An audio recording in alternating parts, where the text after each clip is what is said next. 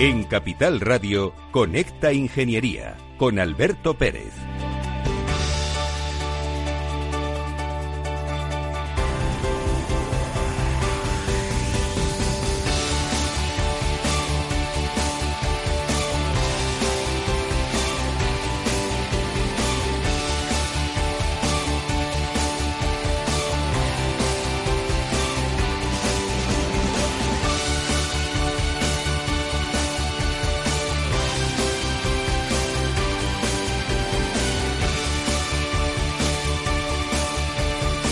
Días, ciudadanos. Buenos días, españoles. Buenos días, conectados. Estás en Conecta Ingeniería.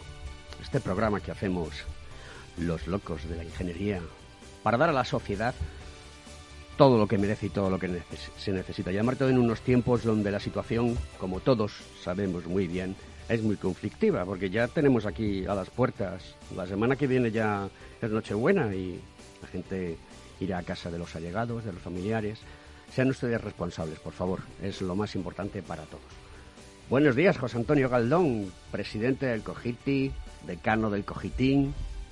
¿Cómo te encuentras? Muy bien, Alberto, como siempre, genial. Pues, eh, oye, vamos a hacer hoy un mano a mano. Tenía ganas yo de, de tenerte en soledad. Vengo un poco asustado. ¿Por qué? Porque te conozco. Ah, eso es bueno. Si me conoces, eso es bueno. Ya sabes que yo no tengo pelos en la lengua, que más vale una vez colorado que ciento amarillo y que lo que tratamos es de hacer más grande la ingeniería día a día y creo que desde tus posiciones eh, de representación, pues vamos dándole valor a la ingeniería, que era lo que se trataba cuando iniciamos esta andadura hace ya algún tiempo y, y era comunicar, comunicar y comunicar y, y hacerle ver a la sociedad que los ingenieros están ahí y que son necesarios en nuestras vidas. Y trasladar ilusión que a ti además se te da de maravilla. Pues me alegro mucho, muchas gracias por el pirocopo, pero te voy a someter a un duro tercer grado. ¿eh? Hoy al decano le vamos a, a, a dar caña, pero caña de la buena, ¿no? Tengo que darte la enhorabuena porque esta tarde pues eh, haces eh, la toma de posesión de, del INGITI, que es el Instituto de Graduados en Ingeniería e Ingenieros Técnicos de España. Esto es muy interesante porque aquí estamos hablando de aeronáuticos, de agrícolas, de arquitectos técnicos, de forestales, el ICAI, industriales, minas, navales, obras públicas, telecomunicaciones, topógrafos. Y la ingeniería ya empieza a tener fuerza, ¿no? Bueno, no cabe duda de que es un grupo muy compacto, con unos objetivos y unos valores que, yo creo que, que sobrepasan, ¿no? Eh, eh, en este caso, el ámbito eh, que hasta ahora yo estaba ocupando en cuanto a representación. Y si has visto todas las profesiones que forman parte de la misma, te darás cuenta de, del enorme ámbito ¿no? y implantación en la, en la sociedad que tiene esta, este instituto como tal, ¿no? Y, y, por tanto la enorme responsabilidad que ello para mí representa. Pues oye, lo que te deseo suerte, sé que ilusión, ganas y empeño lo tienes y que trabajar vas a trabajar porque eres un hombre muy trabajador y lo importante es que nos escuchen y tengamos resultados. Pues nada, vamos con nuestros consejitos.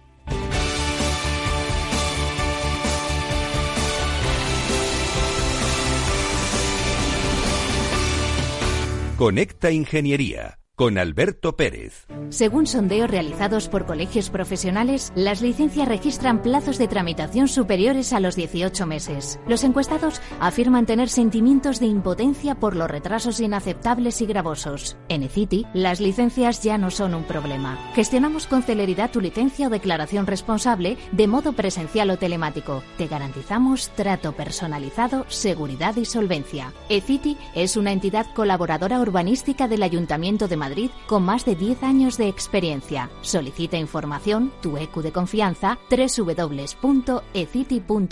También puedes llamar al teléfono 914514499 o visitarnos. Estamos en la calle Jordán número 14 de Madrid. Acceso por el Colegio Oficial de Ingenieros Técnicos Industriales de Madrid. ¿Quieres ser empresa colaboradora del Cogitim? Gracias al convenio gratuito tendrás multitud de ventajas para tus empleados aunque no estén colegiados, tales como descuentos en formación presencial y online, acceso a proempleo para que puedas encontrar el perfil que más se adecue a tus necesidades y aparición en nuestras publicaciones y web, entre otras. Hoy más que nunca, colaboremos juntos. Puedes llamarnos al 91 448 2400.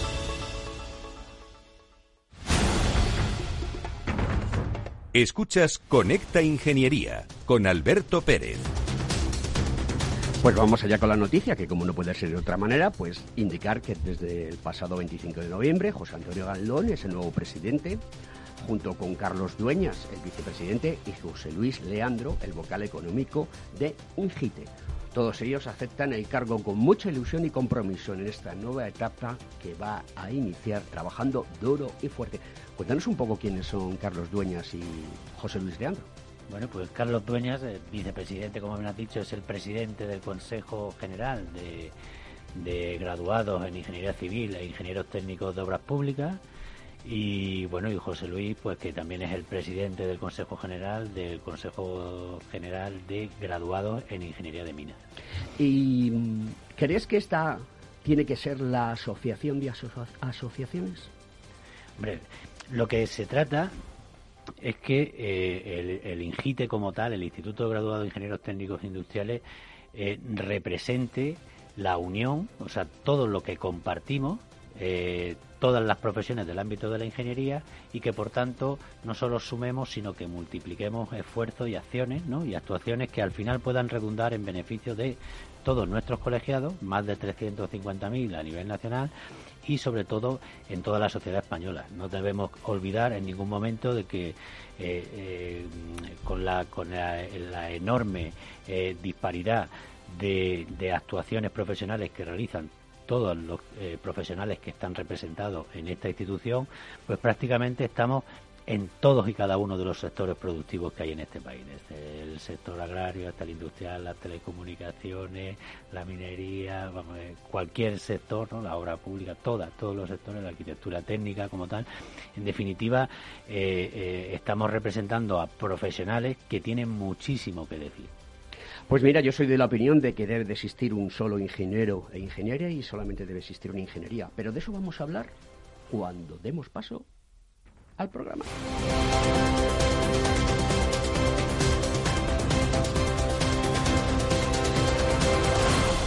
Conecta Ingeniería con Alberto Pérez.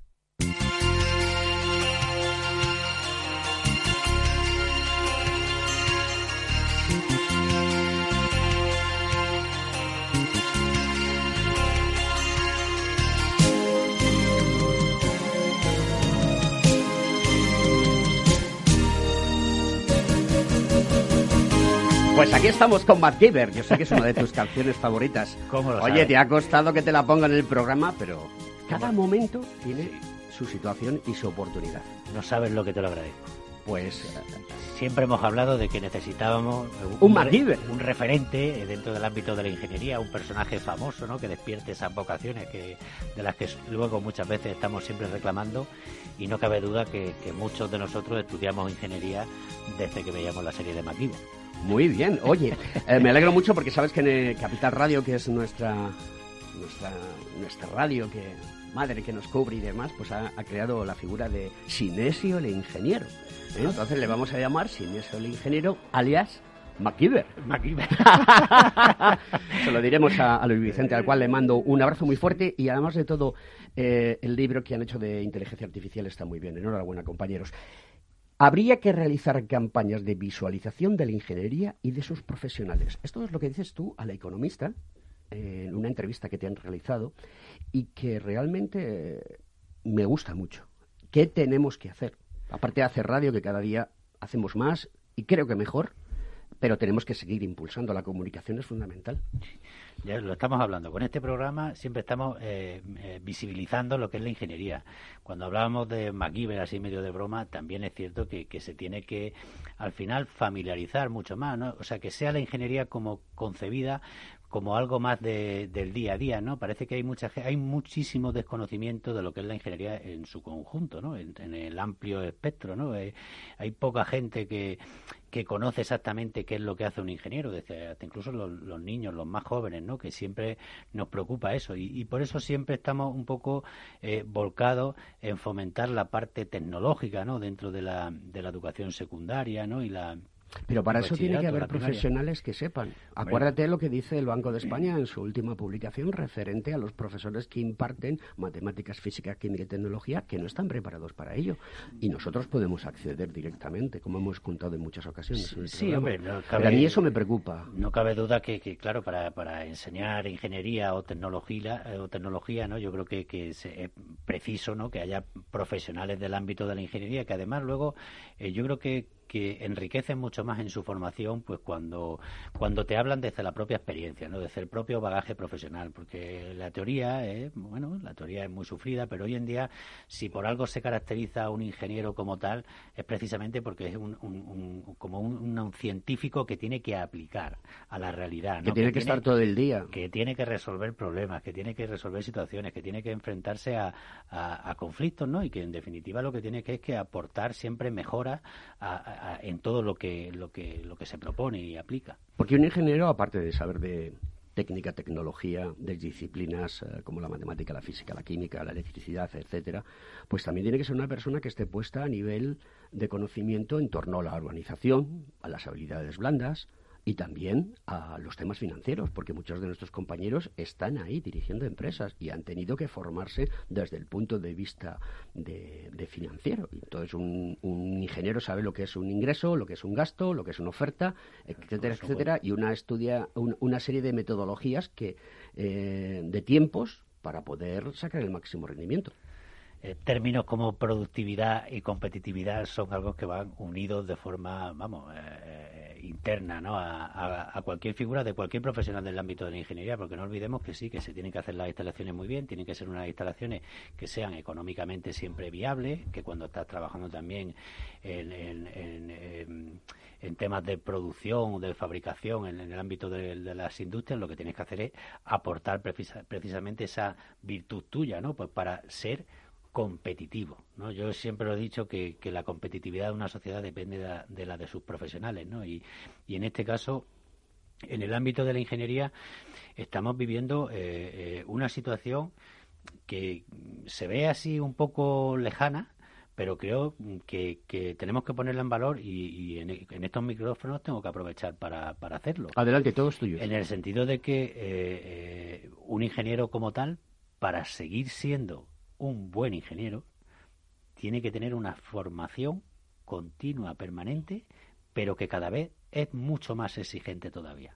Yo leo con, con preocupación los titulares ¿no? que, sacaron este lunes varios medios de comunicación, que a partir de los 55 años ya no se encuentra trabajo, que a partir de los 50 tal, porque está el desfase este que hay.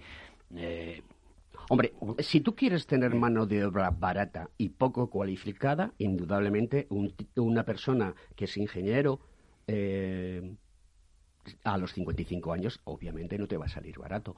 Entonces, sigue metiendo eh, personas en el mercado que tienen sus problemáticas, porque eso va a redundarlo después. Yo creo que, eso está cambiando de alguna manera, ¿eh? se está reconociendo también el expertise. Sí, sí, se tiene que reconocer el expertise, pero por eso te decía que me preocupaban que saliesen esas noticias en la... sí, porque eso es lo que cala en la sociedad, ¿no? exacto. Y sin embargo, claro, cuando tú ves la figura de, de cualquier profesional, de cualquier ingeniero, que si, como he dicho antes, queremos hacerlo bien, tenemos que estar reciclados permanentemente y luego tienes otras habilidades que has ido adquiriendo a lo largo de tu vida profesional, como tú bien dices, ¿no? Esa capacidad de la toma de decisiones, esa experiencia a la hora de afrontar los problemas y de también de aglutinar equipos, de, tener esa mentalidad de, nuevos proyectos y todo eso lo une a que te vas renovando tecnológicamente y, aplicando todas las nuevas tecnologías que van surgiendo, hace la figura de un profesional excepcional. 350.000 profesionales son los que están bajo el paraguas de INGITE, terminado en E la responsabilidad es mayúscula. ¿no? O sea, eh, te puedes imaginar, son 350.000 eh, eh, personas, ¿no? profesionales, como, como hemos dicho anteriormente, que tienen la voluntad de trabajar de forma excelente día a día que si son estudios ¿no? que tenemos que empezar a ir haciendo, ¿no? porque tenemos también que calibrar el, la magnitud ¿no? De, la incidencia que tienen en el Producto Interior Bruto en España, ¿no? 350.000 ingenieros, cada uno trabajando en, en su ámbito, en su sector eh, productivo, pues podéis imaginaros que al final se trata de, una, eh, representación eh, muy seria, ¿no? Y entonces ahí tenemos una responsabilidad importante todos los colegios profesionales, eh, pues para tratar de, de dotar a todos esos ingenieros de las herramientas competitivas que ellos necesitan. Estamos hablando desde el reciclaje permanente, desde la acreditación eh, profesional, ¿no? Que, te pueda poner en valor ese, ese expertise del que estábamos hablando, ¿no? que al final hay que visibilizarlo también. O sea, eh, eh, la gente tiene que saber cuando una persona, cuando un profesional tiene 30 años de experiencia, de alguna forma tiene que tener una, una, imagen de cara a la sociedad y que eso pues tiene su, su valor. Oye, una cuestión importante. Eh, ¿Sabes eh, exactamente o aproximadamente el número de ingenieros que hay en España? Obviamente porque no todos están colegiados. Cuando tú estamos hablando de 350.000, ¿estamos hablando de colegiados? Estamos hablando de colegiados. ¿Y tienes alguna referencia del volumen de...? Pues, hombre, ten en cuenta que aproximadamente entre colegiados y no... O sea, ahora mismo el número de colegiados yo creo que será la mitad de los que hay. O sea, que estamos hablando de, aproximadamente 800.000 ingenieros en España de todos los ámbitos. En una población activa, digamos, de 20 millones de personas. Es poco, ¿no? Bueno, siempre cuantos más ingenieros tengamos, yo siempre lo he dicho que sería eh, muchísimo mejor, pero como tú bien dices, es poco.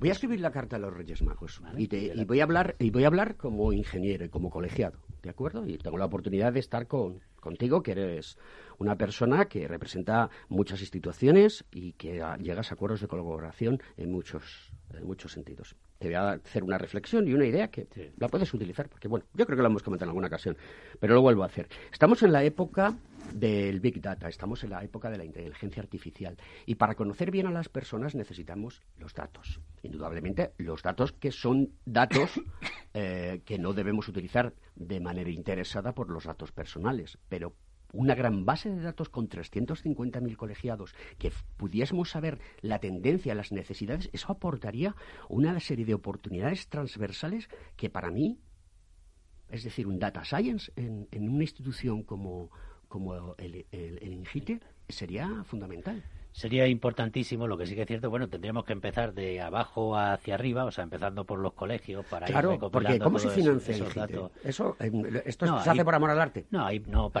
participan, participan las organizaciones, todas las organizaciones tenemos una estructura no es muy grande, bueno, con, con, un personal, ¿no? Pues para ir desarrollando todas esas actividades y está financiada por todas las organizaciones que ha que has visto que participan ¿no? en, dentro de lo que es el IGITE. Pero sí que son propuestas e ideas eh, muy a tener en cuenta. Como he dicho al principio, igual que tendríamos que ser capaces de, saber o de conocer cuál es eh, el, peso que, sobre el PIB tiene el ámbito de la ingeniería, ¿no? en este caso, que, también es un dato que desconocemos. Habría otros muchísimos datos en cuanto a, en qué sectores están trabajando, si realmente trabajan en el sector que han estudiado o no, eh, qué vida profesional han tenido, qué salario están cobrando, o sea que, sería una información muy valiosa, pues para que en definitiva, si tú lo has dicho muchas veces, ¿no? o sea, el, dato es el, oro, ¿no? El oro de hoy en día. el oro de hoy en día, ¿no? Lo, lo dices tú siempre. Es que el dato proporciona conocimiento y tener conocimiento de porque somos hay que personalizar muchas las cosas. La tendencia eh, que ya está implantada y que se va a desarrollar en los próximos años es eh, personalizar el servicio a la gente. Es decir, no, tú no es que le vayas a dar un pool de opciones. No, no, es que vas a ir directamente a lo que la persona necesita. Un ingeniero de agrónomo en, en un pueblo de Valladolid donde necesite información de cómo hacer Smart Agro, por ejemplo. Pues ya tiene el canal. Ahí tiene, claro. Ahí es donde tenemos que tirar. Efectivamente, porque, porque, porque hay que compartir la, información, hay que compartir el conocimiento y muchas de las técnicas que se utilizan en inteligencia artificial y en Big Data pueden ser perfectamente extrapolables. Y todo eso es fundamental. Y eso creo que nos da conocimiento, nos da visión y nos da también poder. ¿Por qué no decirlo? Claro. Por supuesto, si el poder venir yo aquí a la radio, a este medio de comunicación o a cualquier otro y decir unos datos exactos de exactamente dónde y cada eh, dónde o cómo está funcionando cada uno de los sectores dentro del ámbito de la ingeniería, nosotros tenemos en breve que se acaba de realizar el barómetro industrial, ¿no? Pues por ejemplo, que te ha hablado sobre la situación industrial a través de una encuesta que se hace con los profesionales. Bueno, pues se trata de, de una información muy valiosa que luego posteriormente se puede utilizar pues por tanto por las diferentes administraciones por las propias empresas, por la propia sociedad en su conjunto, que puede, eh, en este caso, evaluar, eh, ver exactamente cuál es la situación y en este caso, como tú dices, Alberto, aportarle lo que necesita realmente. ¿Tienes un minuto para contarme cuáles son los objetivos para esta etapa nueva que vais a liderar? Objetivos, bueno, eh, en un minuto no los puedo contar todos, porque son muchísimos los objetivos, pero hay uno, hay, uno principal, eh, eh, ir creando o sentando las bases para tener una estructura mucho más sólida, una única estructura, una única estructura colegial que en el cual se puedan compartir todos los servicios que están ofreciendo las diferentes corporaciones colegiales y en este caso, pues eh, aglutinar todos los esfuerzos pues para conseguir todos los objetivos que nos hemos marcado. Yo creo que, en este caso el objetivo es, bastante claro. Se trata de unir y de trabajar en lo común. Se nos va el tiempo como el agua entre las manos. Tenemos que dar paso a los consejitos, así que adelante. Para personas inquietas, Capital Radio.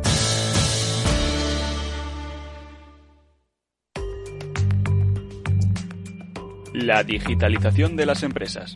Silvia Leal. Ya lo vamos viendo, ¿verdad?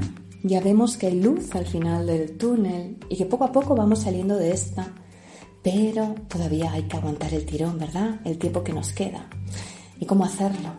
Nos lo preguntamos mucho. ¿Cómo hacerlo? Y por ello os quiero recordar la historia del vendedor de bocadillos.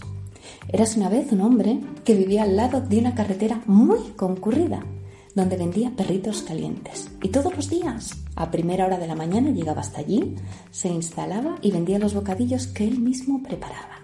Y su negocio iba tan bien que pudo pagar una buena educación a su hijo en una universidad del país.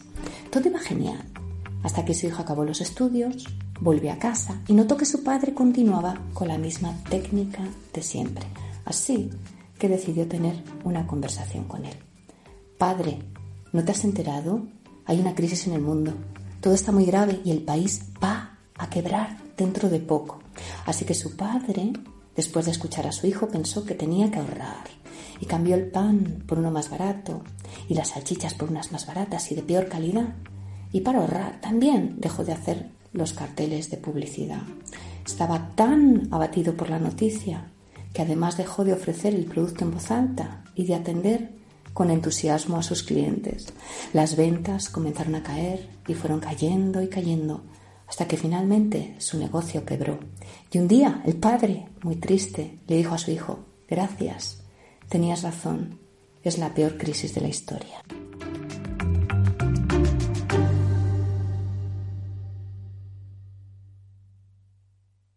Gestora más premiada de 2019 por Expansión All Funds, plan de pensiones más rentable en la categoría de renta fija según V2 y continuos reconocimientos a la calidad de nuestra gestión. Si esto no es suficiente para traer tu plan de pensiones a Renta 4 Banco, también te ofrecemos hasta un 3% de bonificación sobre tus aportaciones. Entra en r4.com e infórmate de nuestros planes de pensiones, para quienes miran el número, pero también los resultados. Renta 4 Banco, tu banco especialista en inversión. Consulta las bases legales de la promoción en r4.com. Si tus prospectos comerciales te resultan perfectos desconocidos, ahora puedes conseguir toda la información necesaria para que tus decisiones no impliquen riesgos para tu empresa. Informes la empresa líder en información comercial, financiera, sectorial y de marketing, con acceso online a más de 350 millones de empresas en todo el mundo. Infórmate en el 902 176 076. Informa.es. Business by Data. Capital Radio Madrid 105.7 somos Mazapanes Barroso. En nuestra empresa elaboramos productos con ingredientes seleccionados siguiendo una tradición artesana transmitida de generación en generación desde hace más de un siglo. Te llevamos el auténtico mazapán artesano de Toledo a tu casa. Nos esperan fechas muy especiales en las que no puede faltar en tu mesa. Compra tus dulces favoritos en nuestra tienda online www.mazapanesbarroso.com o llamando al teléfono 92 535 3149. Disfruta del auténtico mazapán con Mazapanes Barroso, maestros artesanos con tradición y calidad desde 1890.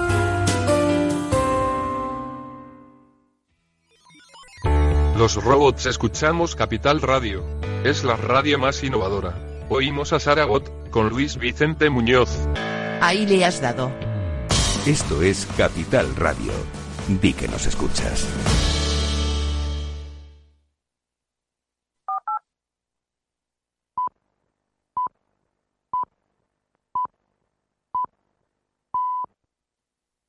Conecta Ingeniería con Alberto Pérez. Pues vamos con nuestro consejo de seguridad de la semana. La seguridad industrial tiene como principal objetivo minimizar los riesgos para las personas, las instalaciones y el medio ambiente. Y tiene una clara incidencia en nuestra vida cotidiana y vela por nuestra seguridad. Un ejemplo muy reciente lo tenemos en el año 2020 como consecuencia de la extraordinaria situación de crisis sanitaria.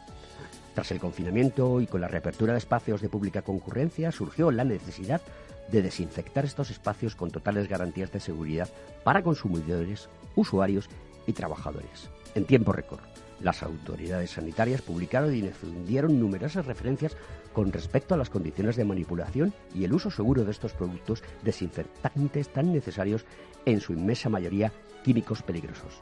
Sabemos que los productos desinfectantes biocidas entre los que se incluyen los virucidas, pueden implicar riesgos para las personas debido a sus propiedades y a un uso incorrecto.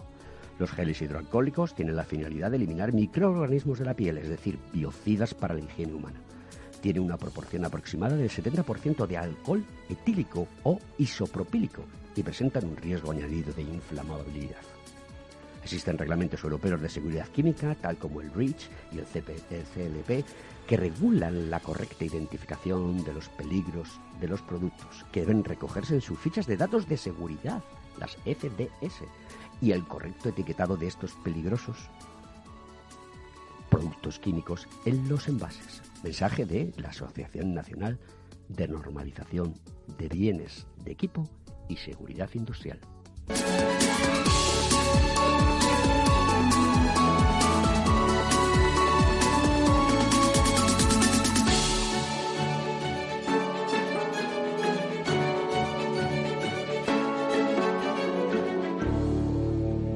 Estás escuchando Conecta Ingeniería. Los paneles solares creados a partir de residuos de cultivo producen energía incluso si el sol no brilla. Este avance tecnológico resulta espectacular. La Fundación Británica James Dyson otorgó el, el primer premio a la sostenibilidad a Carrie Herm McGee, un estudiante de ingeniería eléctrica de Filipinas. Fue premiado por crear un nuevo material a partir de residuos de cultivos reciclados que tienen la capacidad de transformar los rayos ultravioleta del sol en energía eléctrica. La tecnología podría pronto convertir las ventanas y las paredes de los edificios en una nueva y rica fuente de electricidad. Qué bien lo hicimos en Filipinas, ¿eh? ¿Eh? Ahí dejamos nuestra impronta, ¿eh? ¿Eh? No, la verdad es que da alegría escuchar noticias de estas. sí, sí, sí, es una maravilla. Todo lo que son avances, ¿no? En este, en este ámbito, del ámbito de la transición ecológica, energética, ¿no? Que, y que además, bueno, que sea, venga por parte de un ingeniero, la verdad es que me reconforta sí, porque muchísimo. Toda esta situación de energía eh, puede ayudar mucho a minimizar el gasto de agua que sabes que ha entrado a cotizar en bolsa eh, la semana pasada, en Wall Street. Es decir, eh, si usted tiene un pozo, puede, puede cotizar con él en Wall Street, ¿no? no cabe duda que el agua es un bien básico y esencial, ¿no? Es como esencial. tal, vamos, tiene Pues ha empezado un valor a, a- incalculable. a- incalculable, ¿no? Y todo lo que es la alimentación en el mundo está cambiando y cambiando de una manera eh, muy rápida. Bueno, pues nada, pues vamos a empezar con la segunda parte del programa. Estás escuchando Conecta Ingeniería. ¿Acabas de montar un negocio y te gustaría protegerlo de posibles intrusiones no deseadas? ¿Necesitas asesoramiento respecto a los sistemas de protección contra incendios que la legislación obliga a instalar en tu empresa? ¿Ya tienes sistemas de seguridad o de PCI en tus instalaciones, pero buscas un mantenedor para los mismos? No te preocupes, en Grupo Eurofesa damos solución a todas estas cuestiones. Ingeniería, instalación y mantenimiento son los servicios que ofrecemos para proporcionar a nuestros clientes soluciones integrales de cara a proteger bienes y personas en materia de protección contra incendios y seguridad. Detección de humos y gases, extinción automática y manual, control de accesos, videovigilancia y sistemas antiintrusión. Todo lo que necesitas en una única empresa. Grupo Eurofesa, siempre atendido, siempre protegido. ¿Estás colegiado en el Cogitim? ¿Piensas que por no visar no necesitas la colegiación? El colegio es tu mejor aliado. Siempre estará en tu desarrollo profesional, ofreciéndote servicios como asesoramiento técnico, legal, laboral y fiscal, además de numerosas herramientas competitivas como formación presencial y online, acreditación de PC Ingenieros, software técnico, networking y otras muchas. Porque creemos que trabajando juntos podemos construir una sociedad mejor. Colégiate. Más información en www.cogitim.es.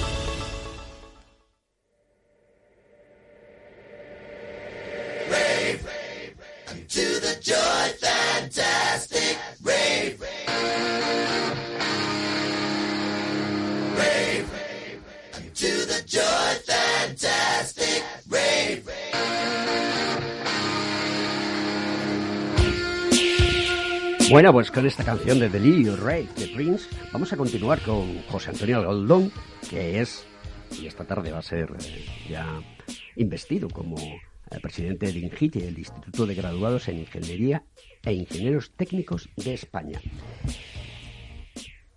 Además, creo que quieres impulsar la colaboración lo más estrecha posible entre las corporaciones.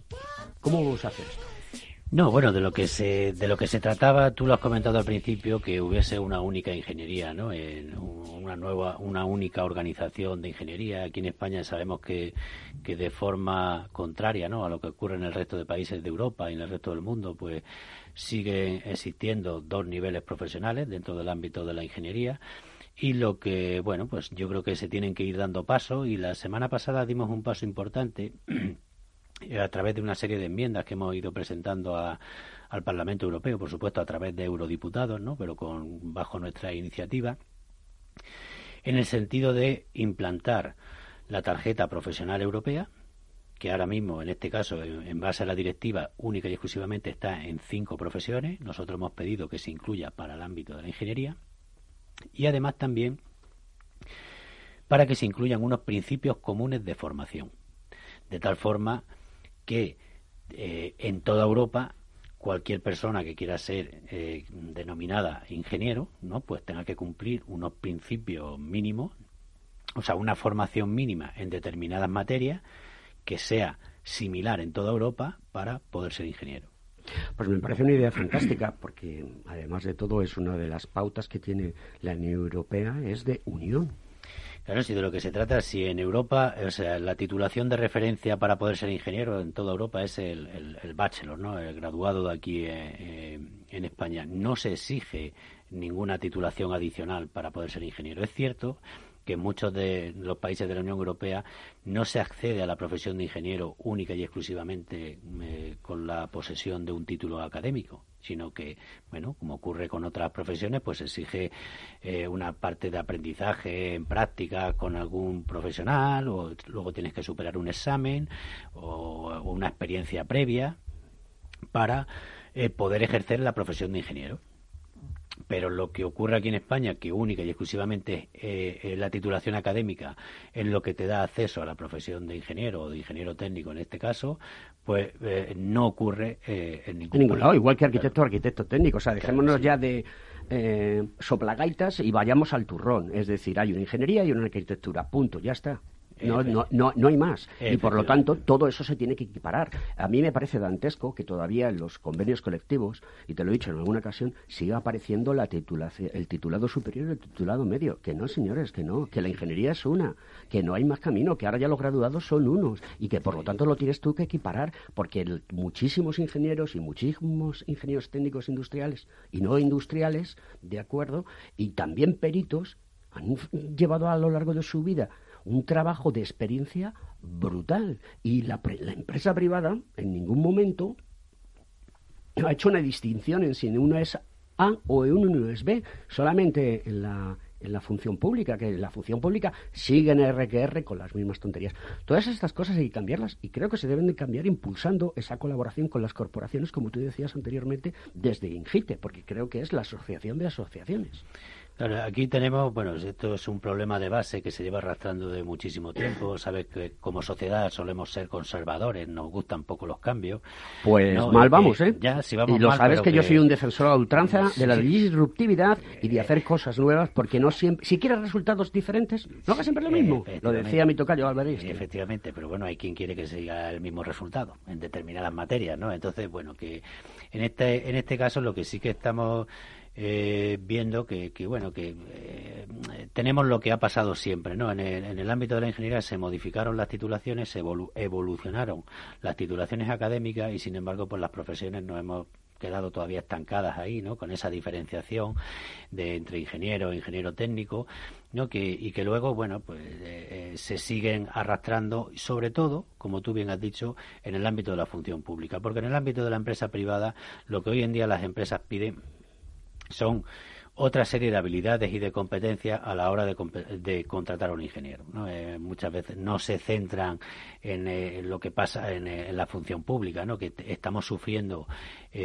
una discriminación muy importante y muy severa por parte de las administraciones públicas los graduados en ingeniería en relación al resto de graduados de otras titulaciones. Me refiero a un graduado en Derecho, un graduado en Económica, un graduado en Periodismo, que todos ellos pueden acceder a los cuerpos de, de, periodistas del Estado, de economistas, de, de abogados del Estado, y sin embargo los graduados en ingeniería no podemos acceder. No, no entiendo pues bueno, pues son cuestiones que venimos arrastrando desde hace tiempo. Pues es, por eso te decía que tener 350.000 eh, colegiados bajo esta asociación con casi 800.000 ingenieros en España, que sí, creo que siguen siendo pocos, es, es, el momento, ahora es el momento, ahora sí que, ahora es el momento, ¿eh? no, no dentro de seis meses, te digo porque es ahora, porque el mundo ha cambiado radicalmente, aunque la gente no se esté dando cuenta, y a mí eso me, me, me preocupa mucho. Yo, sí, yo siempre he pensado en ese sentido, además que se está haciendo, eh, claro, hay ciertas expresiones que no me gusta utilizar mucho, pero no deja de, ser lo más parecido a un fraude.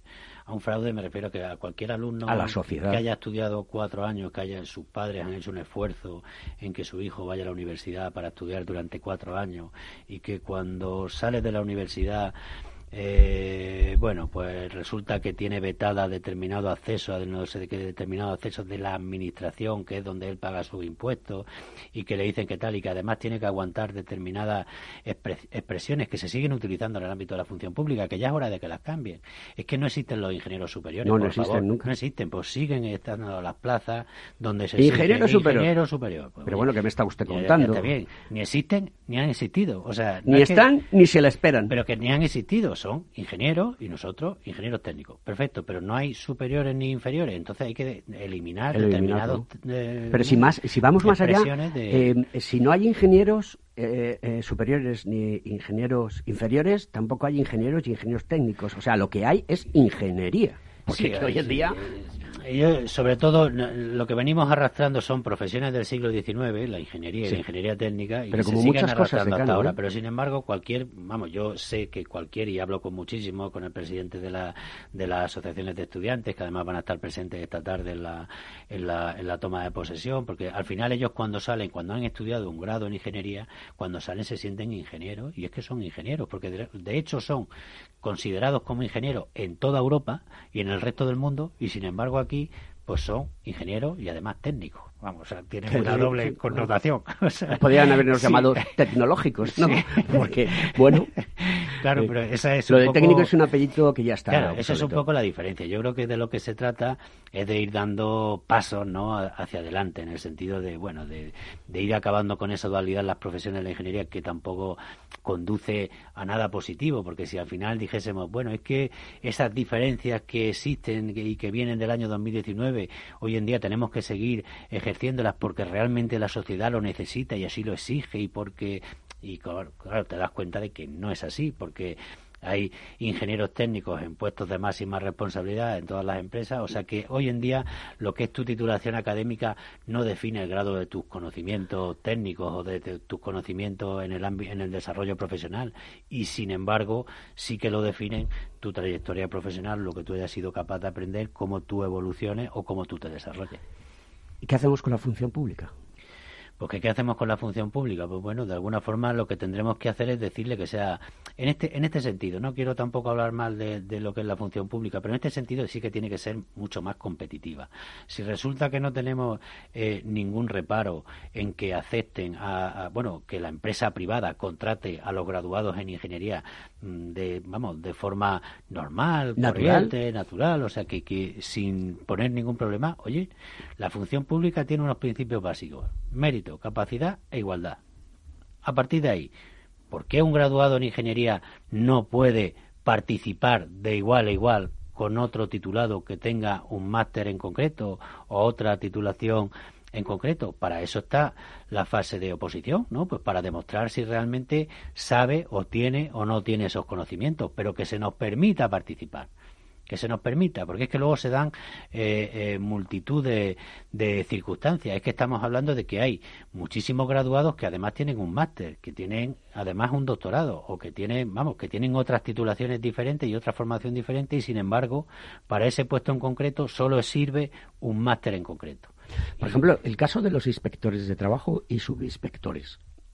Las eh, titulaciones eh, que se llamaban ingeniería técnica o arquitectura técnica no pueden ser inspectores, tienen que ser subinspectores de, trabajo. Y no entiendo la diferencia. Claro, pero ahora, por ejemplo, en ese caso, los graduados sí que pueden ser inspectores. Fíjate.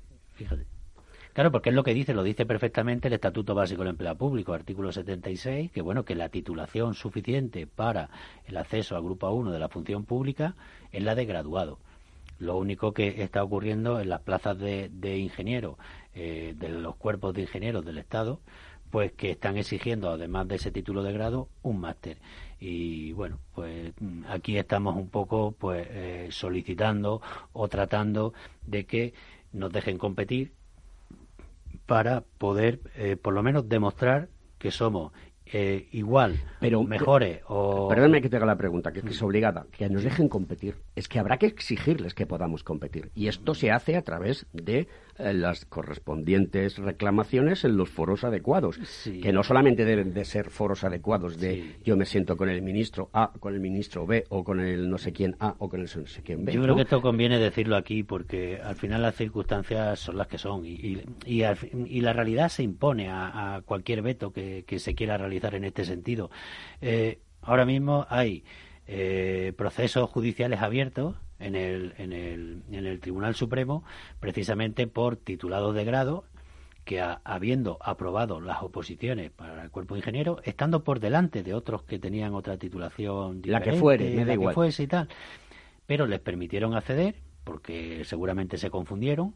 Cuando aprobaron la oposición cuando fueron a tomar la plaza les dijeron no, ustedes no pueden tomar la plaza porque no tienen la titulación que estamos ¿Y, ¿Y esas denuncias se tienen que hacer a título individual? Sí, sí, claro las están haciendo a título individual, eh, bueno, en la mayoría de casos van respaldadas por sus organizaciones colegiales, ¿no? Porque al final todo esto requiere un esfuerzo, un gasto, una sí, sí, sí, cuestión económica importante, porque estamos hablando de que ya son resoluciones que afectan a, a, a las máximas instancias, ¿no? Del ámbito de la justicia y, por tanto, todo eso conlleva un coste importante. Lo que Somos un país de, de, paños calientes, ¿no? Es mejor, no es mejor decir, oye, mire, vamos a hacer una mesa que sepan ustedes que si de este mesa de diálogo no somos capaces de, sacar algo que sea beneficioso para la sociedad, Claro, vamos a proceder, pues, vamos, que esto, para mí, A, es anticonstitucional, B, dos, es anti-Unión Europea, tres, es antisociedad.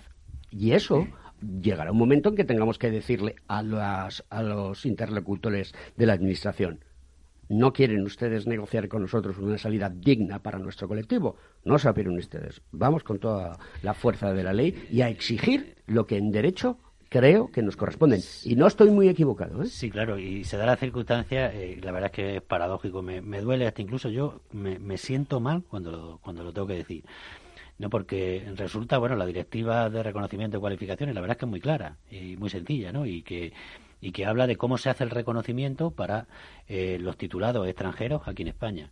Y a un titulado extranjero en España, para reconocerle la profesión de ingeniero, se le requiere una titulación como mínimo, o sea, como al menos de cuatro años, cuatro años eh, de estudios postsecundarios, nada más.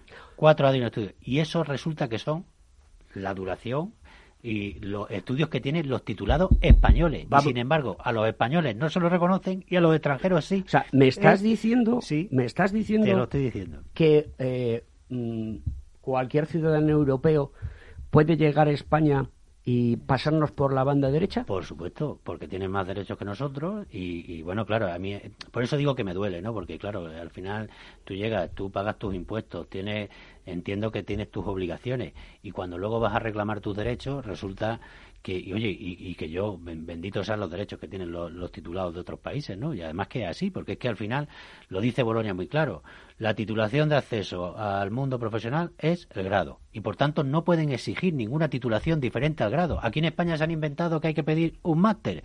Pues nada, pues así lo haremos. tendremos, que seguir acudiendo a los jueces de Cano. Pues no, y habrá que hacer ruido.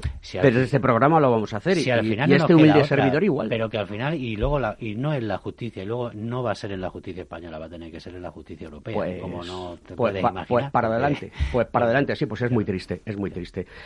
Otra pregunta que te voy a hacer que creo que es importante. El ámbito privado, el público, la formación. ¿Cómo estamos ahora mismo? Información. Te lo digo porque mm, eh, estoy en muchos foros, tú lo sabes, por mi profesión, y muchas eh, personas con muchísimo conocimiento, muchísimo más que yo, me dicen que cuando salen a contratar profesionales que no están adaptados a lo que necesita la empresa. Bueno, sí es que siempre, eh, yo creo que lo hemos comentado en, en alguna ocasión, existe siempre un, cierto gap, ¿no? Por así decirlo, entre, entre eh, la formación que se recibe en la universidad y luego lo que es la demanda de la propia empresa. También es cierto que las empresas son cada vez más exigentes y cada vez exigen a una persona que conozca exactamente mm, eh, en el ámbito, en el perfil, las tecnologías que ella necesita.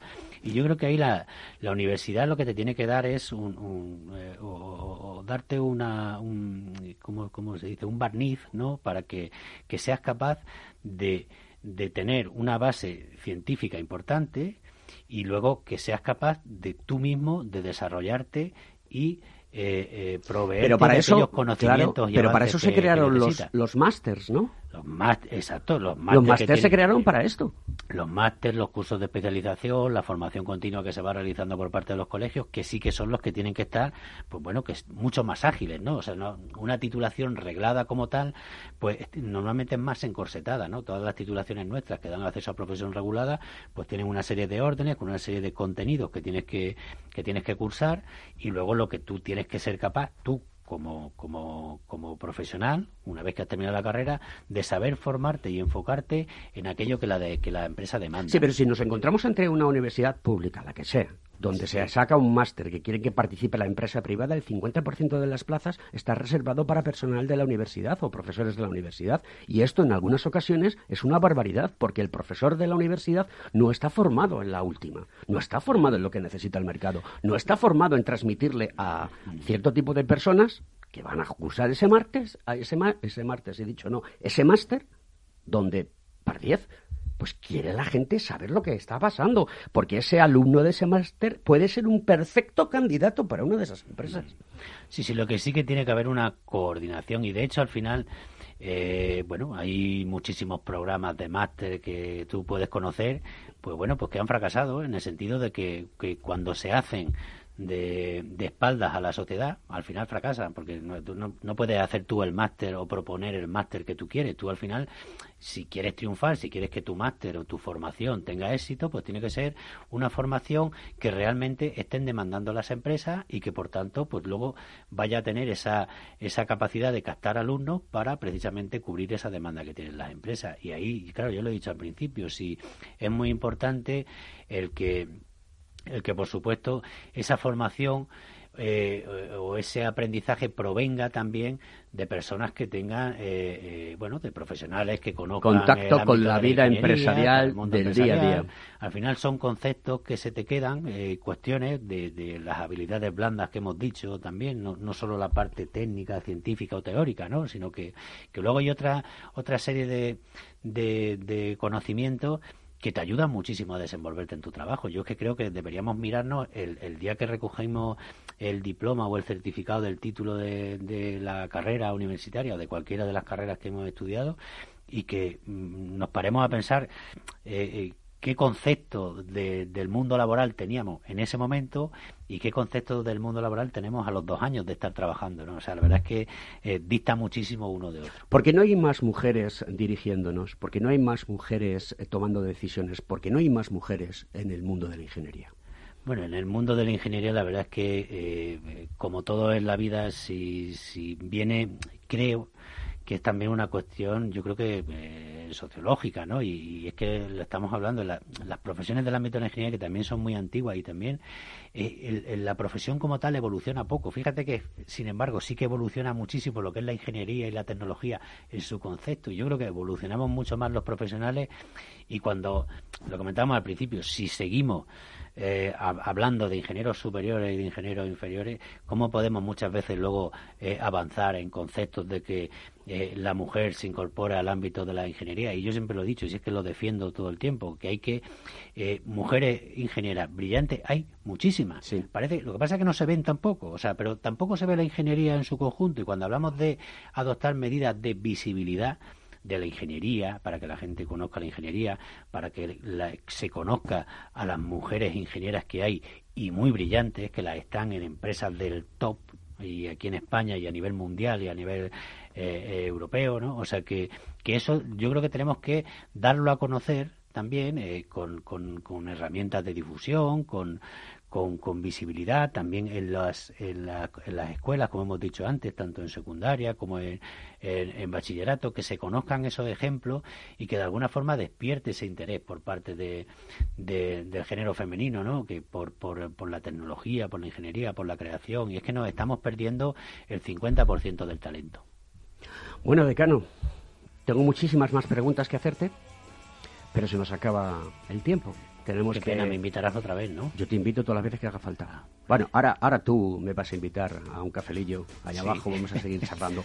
Muchas gracias, enhorabuena. Esta tarde espero que tomes posesión junto con la cúpula directiva, que asista mucha gente, que es importante una asociación de este estilo, INGITE, esa asociación que es un instituto de graduados en ingeniería e ingenieros técnicos de España, porque hace falta que la ingeniería ponga en valor todo lo que es capaz de hacer y vamos a seguir haciéndolo desde aquí, desde Conecta en Ingeniería, en Capital Radio. Hasta la semana que viene, decano. Nada, muchísimas gracias. A ti, un saludo.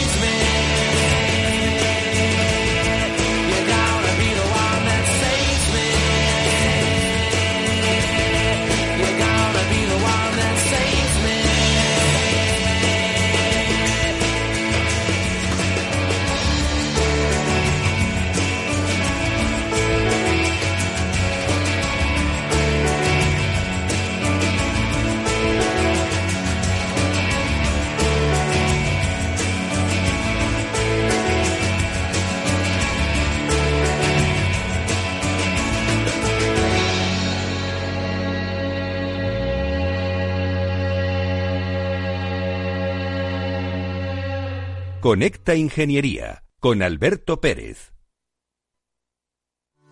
A la hora de invertir, la diferencia entre la convicción y la palabrería está en el grado de compromiso que eres capaz de asumir. El nuestro es este. En Finanbest solo ganamos si tú ganas primero. Conoce todas las ventajas del Result Investment. Tienes mucho que ganar. Finanbest, tú ganas. Si eres empresario, emprendedor, dueño de un negocio o quieres serlo y buscas un programa donde hablen tu idioma, escucha Negocios de Carne y Hueso 360, de lunes a viernes a las 3 y media de la tarde en Capital Radio, el programa para empresarios y emprendedores hecho por empresarios y emprendedores de éxito, con Mariló Sánchez Fuentes.